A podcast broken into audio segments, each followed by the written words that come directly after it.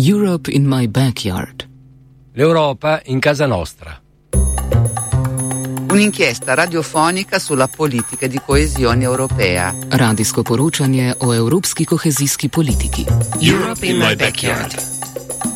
Europa en mi casa.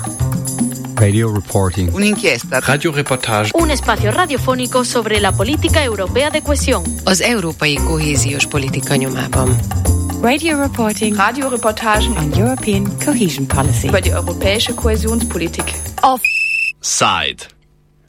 Ljubi domek, kdo te bo imel?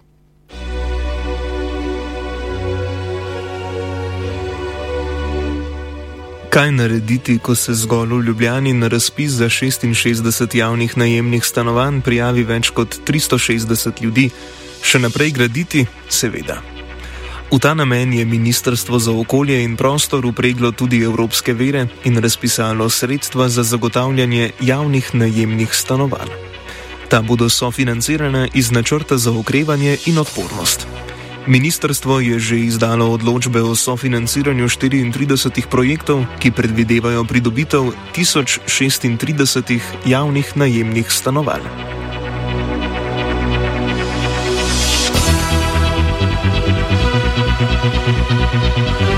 Največji prejemnik sredstev je Stanovanski sklad Republike Slovenije, ki namerava v desetih letih zgraditi 10 tisoč stanovanj. Sklad je na razpisu pridobil dobrih 38 milijonov evrov, ki jih bo razdelil med 11 gradbenih projektov. Do konca leta 2024 naj bi v okviru teh projektov zraslo 714 neprofitnih stanovanj po vsej Sloveniji. Podrobnosti opiše Črtomir Remec, direktor Stanovanskega sklada Republike Slovenije. Se pravi, iz razpisa eh, načrta za eh, okrevanje in odpornost eh, smo bili zelo uspešni. Smo od 12 projektov prijavljenih dobili 11 projektov, sicer 11. Eh, novo mesto, res samo simbolično. Uh, ampak skupaj gre za 714 javnih najemnih stanovanj v petih statističnih regijah, od tega je 136 oskrbovanih stanovanj, kar znaša uh, skoraj uh, 20 odstotkov. Uh, če k temu dodamo še 10 odstotkov stanovanj za bibalno obvirane, imamo tukaj že 30 odstotkov uh, prilagojenih stanovanj, kar je nekako tisto, kar smo vedno postavljali si za cilj, da bomo glede na trenutno demografske trende poskrbeli tudi za vse s posebnimi potrebami, tako tiste mlajše kot starejše. Tako da to je še en pomemben menik, ne, da smo drastično spremenili razmerje med običajnimi najemnimi stanovanji in pa seveda temi prilagojenimi. Zato smo dobili 38,25 milijona evrov. Moram povdariti, da seveda to so odločbe, pogodbe še niso podpisane, ampak verjamemo, da bo to v kratkem tudi izvedeno. Pogoji razpisa Ministrstva za okolje in prostor so bili, da morajo biti projekti dokončani do leta 2024, stanovanja pa zgrajena po standardih najvišje energetske učinkovitosti. Projekti so od, v vseh različnih fazah in vsi bodo dokončani do konca leta 2024, kar je bil tudi pogoj za ta razpis. In še posebej moram podariti, tudi vsi so v A energetskem razredu. Ravno zato smo bili tudi tako uspešni na tem razpisu. Moram povedati, da smo bili večkrat kritizirani, da gradimo predobra stanovanja, previsok energetski razred. Tukaj smo dobili vse nazaj tisto, kar smo, nek, smo nekje mogoče ne, uh, zaradi dražjih stroškov gradne, ki je zgubili. Najemnine za teh 714 stanovanj bodo neprofitne. Poleg tega naj bi gradnja v energijskem razredu A poskrbela za čim manjšo izgubo energije iz stanovanj in tako znižala stroške energetske oskrbe. Ne, najemnine so enake, ampak te uporabniki ne, imajo bistveno cenejše stroške upravljanja, vzdrževanja, mislim, upravljanja. Uh, in doskrat se nam je učitelj, da smo mi na Brdu dražji kot mestni sklad, ne, sam pri nas je poraba energije pol manjša kot pa na mestnem skladu in zdaj se to uh, bo krepko poznal, ko bo uh, ob teh cenah energije. Ne. Poleg sredstev iz razpisa Ministrstva za okolje bo Republiški stanovanski sklad gradil tudi s pomočjo posojila Razvojne banke Sveta Evrope, krajše CEB. Posojilo v višini 108 milijonov evrov bo po obljubah sklada skupaj s sredstvi iz načrta za okrevanje in odpornost zagotovilo izgradnjo 1244 stanovanj. Na razpis Ministrstva za okolje in prostor so se poleg Republiškega stanovanskega sklada prijavili tudi lokalni stanovanski skladi, med drugim Ljubljanski. Sašo Rink, direktor javnega stanovanskega sklada mestne občine Ljubljana, predstavi, koliko stanovanj bo Ljubljana pridobila na račun evropskih sredstev. V okviru načrta za okrevanje in odpornost je mestni stanovanski sklad prijel odločbo, s katerim je bilo odobreno financiranje nakupa 88 stanovanskih enot v zeleni jami in sicer v znesku 4 milijone 876 tisoč evrov. Tako da nekaj sredstev je prestolnica v okviru tega razpisa pač dobila. A večine projektov, ki jih je Ljubljanski stanovanski sklad želel prijaviti na razpis ministerstva, niso mogli prijaviti, saj niso izpolnjevali pogojev. Ring pojasni, kaj je bila ovira. Potrebno se je pa zavedati, da je bil razpis objavljen v bistvu z rokom prijave en mesec, pogoj pa je bil pridobljeno pravnomočno gradbeno dovoljenje, zaradi česar smo uh, pri kar nekaj projektih pač ostali v, v zraku, saj gradbeno dovoljenje še čakamo. Uh, tako čakamo gradbeno dovoljenje za Eh, sosedsko Jesihov Štradon z 44 stanovanji, za sosedsko Zvezdna ulica z 87 stanovanji eh, in tik predtem smo doložimo eh, vlogo za izdajo gradbenega dovoljenja za sosedsko Litijska pesarska z 97 stanovanji. Tako da v okviru naše investicijske dejavnosti in zagotavljanja neprofitnih oziroma cenovno dostopnih najemnih stanovanj. Imamo kar nekaj projektov, do katerih bi bili sicer uh, upravičeni za sredstva iz načrta za ukrevanje, uh, pa vendar pogoji razpisa so bili taki, da uh, smo lahko dobili sredstva zgolj za en projekt. Kljub temu, uh, uh, da je praktično Popraševanje po javnih najemnih stanovanjih v prestolnici uh, a, a, obsega skoraj polovico zaznanega primankljaja na ravni celotne države. To, da je pridobivanje gradbenih dovoljenj dolgotrajen postopek, rok prijave na razpis pa je bil zgolj en mesec, pomeni, da so na razpisu večinoma uspeli projekti, ki so že imeli gradbeno dovoljenje. To so torej projekti, ki so jih začeli načrtovati dolgo pred objavo razpisa. Poleg tega, da Ljubljanski sklad še ni pridobil gradbenih dovoljenj, ga je pri prijavi ovirala tudi energetska učinkovitost gradnje, je pojasnil Ring. Po njegovih besedah bo sicer v Ljubljani v petih ali šestih letih nastalo 1200 stanovanj. Če bodo projekti tekli po načrtih, seveda.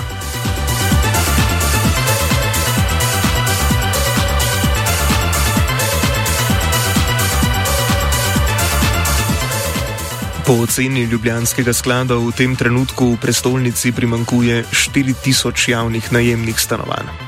To je po besedah Rinka približno polovica vseh stanovanjskih potreb v državi. A evropska sredstva so dobile občine, ki so že imele projekte z gradbenimi dovoljenji. To so manj razvita, bolj ruralna območja. Razpisni pogoj Ministrstva za okolje in prostor je bil, da imajo obmejne občine prednost pri, pri razpisu. Zato bo Republiški stanovanski sklad gradil stanovanja predvsem na Koroškem in v obaljni, pa tudi Savinski in Podravski regiji. Med drugim bodo nova stanovanja dobili v Mariboru, Kopru, Rogaški Slatini, Šmarjah pri Jelšah in v Ravnah na Koroškem.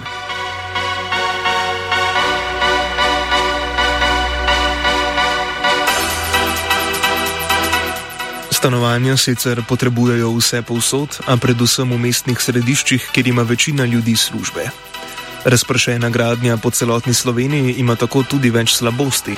Več o tem pove Rok Ramšak iz Zadrugatorjevega inštituta za študije stanovanj in prostora.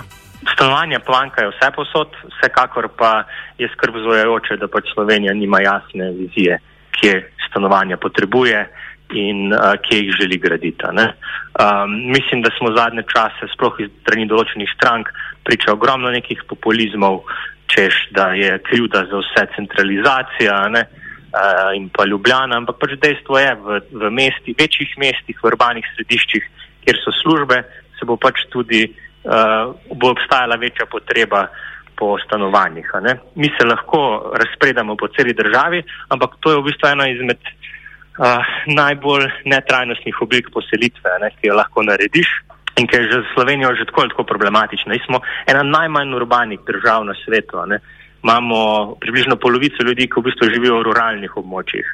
Uh, ko govorimo danes o ruralnih področjih, težko govorimo o nekih zelenih idiličnih vasicah, ampak govorimo o grozni suburbanizaciji, ki se dogaja ob avtocestnih izvozih, um, ki je že sama po sebi problematična, tako iz vidika emisij, ki jih povzroča, do uh, neracionalne rabe resursov. Kar je pa morda najbolj očitno, je pa, da pač ogromne težave v zvezi z mobilnostjo povzroča. Ne? Država, ki na tak način gradi, uh, se nikoli ne bo mogla zanašati na javni promet, čeprav vemo, da je ta edini zares trajnosten. Prek razpisa Ministrstva za okolje in prostor bo stanovanski sklad Republike Slovenije zgradil 714 stanovanj. Njegov cilj je, da v desetih letih zgradi 10 tisoč stanovanj. Koliko stanovanj sploh potrebujemo v državi? Nekaj let smo poslušali 10 tisoč stanovanj, da rabimo, ampak se je hitro gotovilo, da gre za pomankljivo metodologijo merjenja tega. Potem se je pač začelo govoriti v prejšnjih volitvah okoli 30 tisoč stanovanj, ki bi jih potrebovali, ampak morda bi veljalo pogledati, koliko stanovanj dejansko potrebuje država, da lahko na nek način posredno vpliva na trg. Izkušnje pravijo iz drugih držav, pa tudi teorija, tako se nekako na to upira, da če želiš kot država uh, blago uh, miriti stanovanski trg, potrebuješ nadzor, neposreden nadzor, to pomeni javna najemna stanovanja, vsaj 20 do 30 odstotkov celotnega stanovanskega fonda. To pomeni od 130 do približno 200 tisoč uh, stanovanj, ki bi jih pač potrebovali kot javna najemna stanovanja. Ne. Slavimo skratka vsakič, ko slišimo, da so nekje zgradili 50 novih stanovanj, kaj šele, ko slišimo za 714 novih stanovanj. Nič čudnega, če so glavni ver največjega javnega graditelja stanovanj posojila Razvojne banke Sveta Evrope in občasni razpisi Ministrstva za okolje, ki, vsaj pri tem razpisu, zgolj preusmerja evropska sredstva. Črtomir Remec, direktor stanovanskega sklada Republike Slovenije, zato upa, da se bo kmalo uredilo sistemsko financiranje gradnje stanovanj. Seveda pa hkrati že tudi zelo intenzivno razmišljamo, kako naprej, 2025 do 2035 in že pripravljamo projekte za, uh, novo, uh, za novo obdobje, za katerega pa seveda res upamo, ne, da ne bo resolucija, kot je bila ta, ne, se pravi brez zagotovljenih finančnih verov, tako da smo bili praktično prepuščeni sami sebi. Tudi Sašo Rink obžaluje, da smo ukinili sistemsko financiranje stanovanske politike. Sam bi podprl kakršen koli sistemski uh, način financiranja stanovanske gradne. Uh, potrebno je podariti, da že v preteklosti smo v našem prostoru imeli to vrsten način uh, zbiranja sredstev za stanovansko gospodarstvo v navednicah. Uh, ta isti sistem uporabljajo že desetletja, skoraj stoletje v, v Avstriji in odlično financira, mi smo ga pa več v osamosvojitvi opustili in celotno stanovansko področje prepustili trgu. To seveda ne funkcionira in, in šele v zadnjem času so se počele, pričele porajati ideje o, o morebitni ponovni uvedbi tega sistemskega vira financiranja. Uh, v preteklosti je bil to pol odstotka bruto dohodka, uh, je bil prispevek delavca, na drugi strani uh, drugo polovico uh, je prispeval delodajalec, tak način imajo še enkrat v Avstriji, podprl bi pa seveda tudi uh, vire iz uh, nepremičninskega davka, morda tudi uh, DDV-ja, uh, davka na premoženje oziroma katerega koli druga vira. Ramšak o tem, kako bi morali urediti financiranje stanovanske politike. Mislim, da ni vprašanje, kaj obstaja, pač kot država ima samo en mehanizem, kako pač polniti proračune in to so bolj kot ne davki. Um, mi smo ena redkih držav v svetu, ki nimamo nepremičninskega davka, uh, se pravi, je že to prvi korak, ki bi ga mogli narediti. In najbolj enostavno bi bilo seveda tega um, neposredno potem nameniti v gradnjo uh, stanovanj oziroma v financiranje javne stanovanske preskrbe. Uh, je pa treba seveda nek tak davek postaviti um, progresivno, ne, se pravi, uh, tisti, ki imajo pač stanovanje, da samo živijo v njem, pa gre za neko poprečno stanovanje, so seveda minimalno obdavčeni, lahko to pač pomeni par evrov, medtem ko tisti, ki pač ali imajo prazna stanovanja, ne, kot špekulanti, um, ali jih imajo več, jih kopičijo ali pa jih pač uporabljajo za praktično vem, poslovne dejavnosti, so pa bistveno više obdavčene. Ne? Ali pa če gre za kakšne luksuzne nepremičnine. Um, in to ni nič nenavadnega, to se mislim, da ima, uh, je nekaj čist običajnega za normalne demokratične države zahodnega sveta uh, in skrajni čas je, da tudi mi to vzpostavimo. Ne? Potrebujemo torej sistemske rešitve. Stanovanski zakon kljub več poskusom ni bil bistveno spremenjen. Enako velja za uvedbo nepremičninskega davka. Edina nedavna sprememba je bila novela stanovanskega zakona iz leta 2021. Ta je višino neprofitne najemnine uskladila z inflacijo, jo torej zvišala, kar prinaša nova sredstva v lokalne stanovanske sklade. Tem je novela tudi omogočila više zadolževanje. Sedaj se lahko zadolžijo za polovico in ne zgolj za 20 odstotkov svojega namenskega premoženja. To sicer nekoliko pomaga pri reševanju gigantskega pomankanja stanovanj, a ne pomeni, da bo to tudi odpravljeno.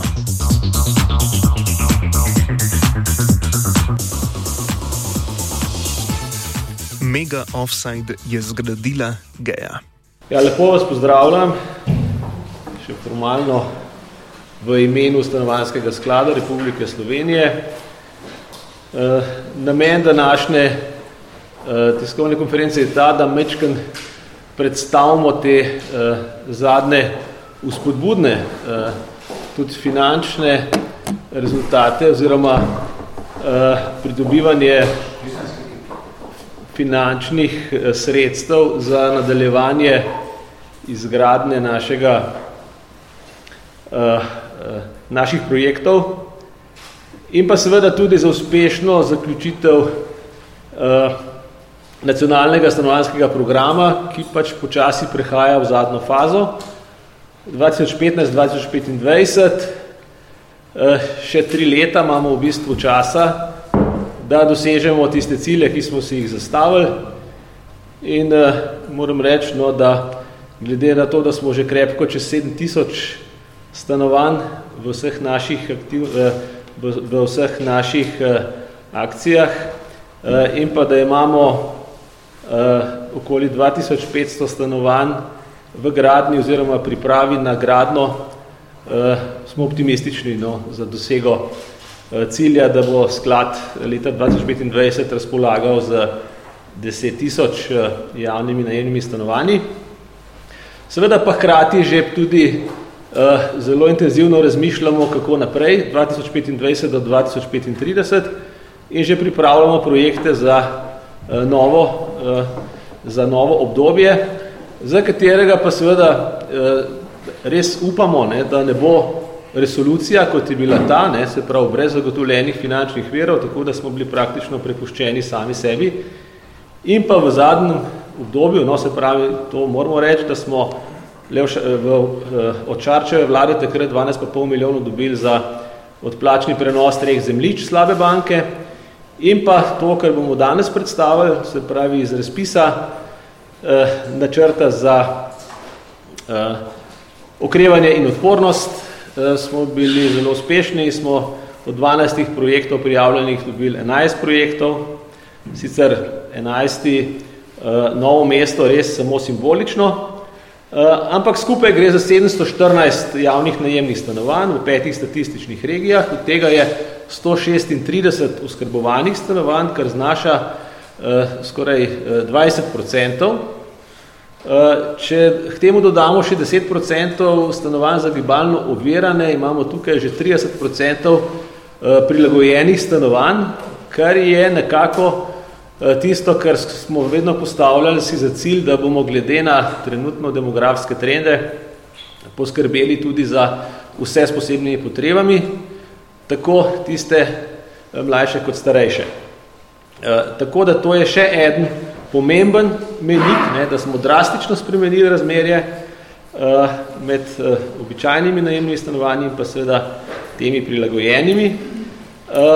Zato smo dobili 38,25 milijona evrov. Moram poudariti, da seveda to so odločbe, pogodbe še niso podpisane, ampak verjamemo, da bo to v kratkem tudi izvedeno. Uh, dejansko uh, kar nekaj od teh projektov uh, se uh, eden se je celo že zaključil, se pravi Maribor prva faza se čakamo na uporabno dovoljenje, Maribor druga faza bo uh, tehnični pregled konec septembra, uh, Koper se gradi, uh, novo mesto uh, je uh, v prvem tednu septembra bo razpis za projektiranje in izvedbo. Uh, ravno včeraj je šel v en razpis za projektiranje kranja. E, tako da praktično projekti so od v vseh različnih fazah in vsi bodo dokončani do konca leta 24, kar je bil tudi pogoj za ta razpis. E, in še posebej moram podariti tudi, vsi so v A energetskem razredu. Ravno zato smo bili tudi tako uspešni na tem razpisu. Moram povedati, da smo bili večkrat kritizirani, da gradimo predobra stanovanja, previsok energetski razred, Tukaj smo dobili vse nazaj tisto, kar smo, nek, smo nekje mogoče ne, uh, zaradi dražjih stroškov gradne, uh, ki je vzgubili. Uh, tako da to se je izkazalo kot pravilna usmeritev, tako da vsi naši projekti so grajeni z BIM tehnologijo, se pravi digitalizacija v polni meri, tako od projektiranja gradne kot tudi upravljanja, in pa uh, A energetski razred, ker smo si tudi postavili, da moramo praktično posod, kjer je to možno izvesti. Uh, druga pomembna, pomembna zadeva pa je posojilo razvojne CEP banke, ki je, se pravi, nekje odobreno, formalno je bilo že takoj po otvoritvi brda, ampak te postopki tečejo počasi, mogoče tudi včasih mislimo, da v Evropi je vse krasno, ampak tam smo se mogli kar krepko dokazovati in boriti, da smo končno pred enim tednom podpisali to pogodbo. Tle gre pa za 906 oziroma s preprojektiranjem gre zdaj za 912 javnih najemnih stanovanj v sedmih statističnih regijah, 10 projektov, eh, od tega je 58 oskrbovanih stanovanj in pa 10% za gibalno uvirane osebe. Tudi, tudi tukaj eh, smo praktično, eh, zdaj če potegnemo skupaj oba, namreč trije projekti, eh, druga faza Maribor, eh, Koper in pa Novo mesto se prekrivajo. Ne, se pravi, načrt za ukrevanje in pa kredit te eh, banke se pri teh treh projektih prekrivajo. Če pa združimo načrt za ukrevanje in pa kredit C banke, pridemo skupaj do 108,25 milijona. Torej skupaj gre za 18 lokacij za 1244 javnih najemnih stanovanj. V devetih statističnih regijah, od tega je skupaj 164 uskrbovanih, kar znaša približno 13%, skupaj z 10% za funkcionalno ovirane osebe, pridemo skoraj do ene četrtine. In še enkrat, ključno je, no, tukaj je seveda za temi, se pravi, ta stanovanja, ki so samo pod kreditom, nekatera je rok dokončanja nekoliko daljši, ampak verjamem, da bo do leta 2025 uh, vseh teh 1244 najemnih stanovanj končanih. Zaradi same banke imamo rezerve do 26, zato da slučajno ne bi prišlo do kakšnih težav ob uh, zaključku črpanja kredita.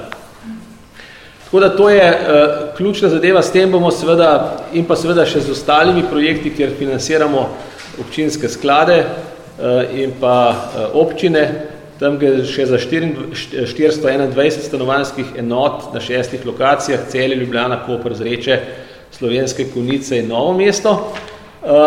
Potem tudi stanovanj, financiramo tudi izgradno stanovanj za starejše na štirih lokacijah, Šmarje, Prijelša, Hrogaška, Slatina, Trbovle in Velika Polana, tam gre za postelje v, v domu za starejše. In pa še nakup stanovanj od privatnih investitorjev, tukaj gre pa za 67 stanovanj na, na treh lokacijah, ravno na Koroškem sveta Ana Radle ob, ob Dravi, od tega je 28 oskrbovanih. In če vse to seštejemo, nekako pridemo Eh, za teh več kot 7 tisoč trenutno stanje, eh, čez 9 tisoč. Eh, cilj 10 tisoč je bil nekako predviden, da bo dosežen tudi za javno najemno službo.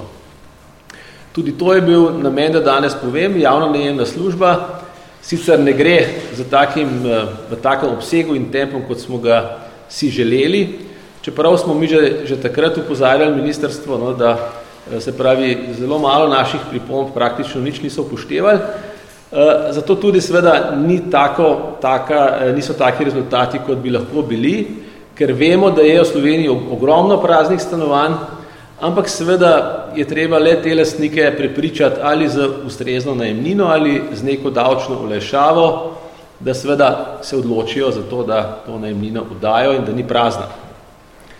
Eh, kakorkoli pa smo dobili, se pravi, štiri pogodbe so podpisane, dve so v podpisu, Eh, od Ljubljane, Maribora, Nove Gorice. Eh, eh, tako da tudi, se pravi, smo pokrili celotno, celotno se pravi, Slovenijo. V, v Moravčah smo celo eno hišo dobili, v, to se pravi, najem, ki bo šla naprej v podnajem.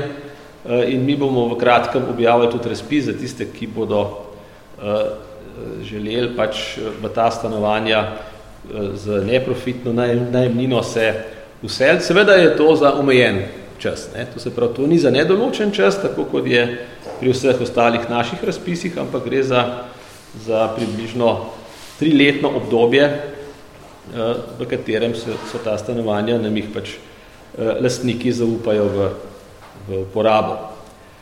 Eh, tako da moram reči, no, da jaz sem glede dosega ciljev uh, nacionalnega stanovanskega programa uh, seveda ni šlo vse tako idealno. Veste, da stanovanski zakon uh, ni bil sprejet v teh praktično treh vladah, da je bila potem v, zadnjem, v zadnji vladi je bila novela sprejeta, ki je nekaj stvari rešila, tudi seveda nekako dala eno minimalno osnovo za javno najemno službo, žal premalo, tudi seveda revalorizirala neprofitno najemnino, Eh, in pa seveda omogočila večje zadolževanje stanovanjskih skladov in ugotavljam, da se kar nekaj stanovanjskih skladov, nekatere občine jih ustanavljajo, kar je seveda zelo spodbudno. Ne. Namreč dolgoročno je moje stališče, če gremo zdaj pa malo še k nacionalnem stanovanjskem programu 25-35, Uh, sigurno bo treba razmišljati, kako bo več uh, izvedeno na lokalni ravni, več nalog bo morali prevzemati občine in pa uh, mestni skladi, Eh, ker seveda republiški sklad ne more biti reševalc vseh težav v tej državi na stanovanjskem področju. Eh, tudi seveda eh, verjamem, no, da bomo zagotovili, da bodo kot politika nekako zelo resno obljubila zagotovljena tudi finančna sredstva. Z naše strani pa lahko rečem, da že zdaj intenzivno pripravljamo osem lokacij, Eh, za to obdobje, Ljubljana, Kran, Maribor, Novo mesto, Lendava, Dragomelj in pa Jesenice. Eh, skupno je na teh osmih lokacijah 1252 eh, javnih najemnih stanovanj, s tem pokrivamo šest statističnih regij, od tega je 90 oskrbovanih za starejše. Investicijska vrednost ocena je 233,5 milijona evrov z DDV. To se pravi, že intenzivno razmišljamo v obdobju v naslednjem koraku, Eh, tudi smo ponudili, uh, da naši uh, strokovnjaki iz Trvanskega sklada se vključijo v pregled lokacij, ki so trenutno še na slabi banki. Gre za okrog 20 lokacij, nekatere gre za večje projekte, pri nekaterih za manjše projekte, ki so potencialno zanimive za gradno stanovanj.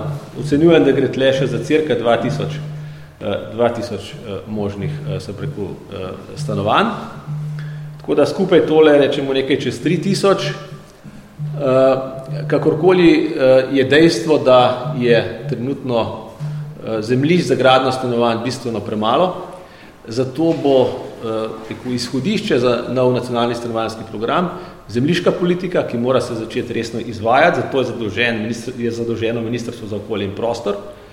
Uh, jaz mislim, da bi vsaka mestna občina mogla zagotoviti dovolj zemljišč tako za gradno javnih kot pa privatnih projektov. Uh, verjamem, da bo tudi Ljubljana končno šla v malo večje uh, stanovanjske soseske. Ne? Mislim, da se uh, razmišlja o Stanežičah in pa Bizoviku, kjer bi lahko, ker Ljubljana pa potrebuje sosedske z nekaj tisoč stanovanj, ne z nekaj sto, ne, v primerjavi z ostalimi mesti. Kje so še velika, veliki manjko? Gorica, tam manjka eno zemljišče, kjer se išče možnost, Koper, uh, novo mesto je kar dobro pokrito uh, z uh, zemljišči, tudi mi jih imamo precej še v lasti na zalogi, Eh, potem celje, v celju manjka, Maribor jih ima še kar nekaj za pozidati, pa bo tudi treba dolgoročno gledati. Uh, imamo pa še mestne občine, kot je recimo Ptuj, kjer nikako ne, se ne pride do ene resne gradne uh, javnih najemnih stanovanj. Murska sobota se premika. Slovengradac smo pa tudi kot primer dobre prakse, kjer so že, že bivši županje nekako zastavu in tam smo tudi v bistvu zagotovili kar precej novih Eh, novih stanovanj, eh, javnih najemnih, oskrbovanih, eh, tako da Koroška se kar, kar lepo premika. V Kranju pa tudi, no, moram reči, kar nekaj zemljišč, kaže se še ena opcija ob Savi, Tekstil Indus, še s 500, 500 stanovanji, tako da tudi na Jesenicah razvijamo nove lokacije, tako da v bistvu z enim preko skupnimi, ne, skupnimi prizadevanji, se pravi predvsem Eh, je treba zagotoviti medresorsko sodelovanje. Ne. Se pravi, zemljiška politika, tudi nepremičninski davek oziroma sploh uh, davčna politika je nekaj, kar bo moralo biti urejeno uh, za nov nacionalni stanovanjski program in pa seveda sistemski vir financiranja. To je tisto, kar seveda se uh, politika že dolgo obljublja, uh, zaenkrat tega ni na vidiku, uh, Je pa več možnosti. Ne. Tudi obveznice stanovanjske so možne in verjamem, da bo aktualna politika najdla rešitev tudi za to, za to težavo. Tako da mi smo polno aktivni, imamo, vse pripravljamo že za naslednjo obdobje desetih let. Eh, naš cilj v naslednjem bi bil podobno kot v tem deset tisoč eh, stanovanj skupaj z, seveda tudi, tudi, eh, v to štejem tudi tista stanovanja, ki jih bomo mi rekel, sofinansirali občina in pa mestnim skladom in želim si, da bi bilo tega čim več, ne? se pravi čim manj na sklad in čim več na lokalno raven. To je tudi ena od ključnih usmeritev. Lokalna raven mora prevzemati eh, tako z vidika odgovornosti za zemljišča, zagotavljanje ustreznih kadrov in pa seveda vseh ostalih eh, eh, aktivnosti za eh, gradno javnih najemnih stanovanj. Europe in my backyard. L'Europa in casa nostra. Un'inchiesta radiofonica sulla politica di coesione europea. Radijsko poročanje o evropski kohezijski politiki. Europe in my backyard. Europa in mi casa. Radio reporting. Un'inchiesta. Radioreportage. Un espacio radiofónico sobre la política europea de cohesión. Az európai kohéziós politika nyomában. Radio reporting. Radioreportagen on European cohesion policy. über die europäische Kohäsionspolitik. Projekt podpira Evropska komisija.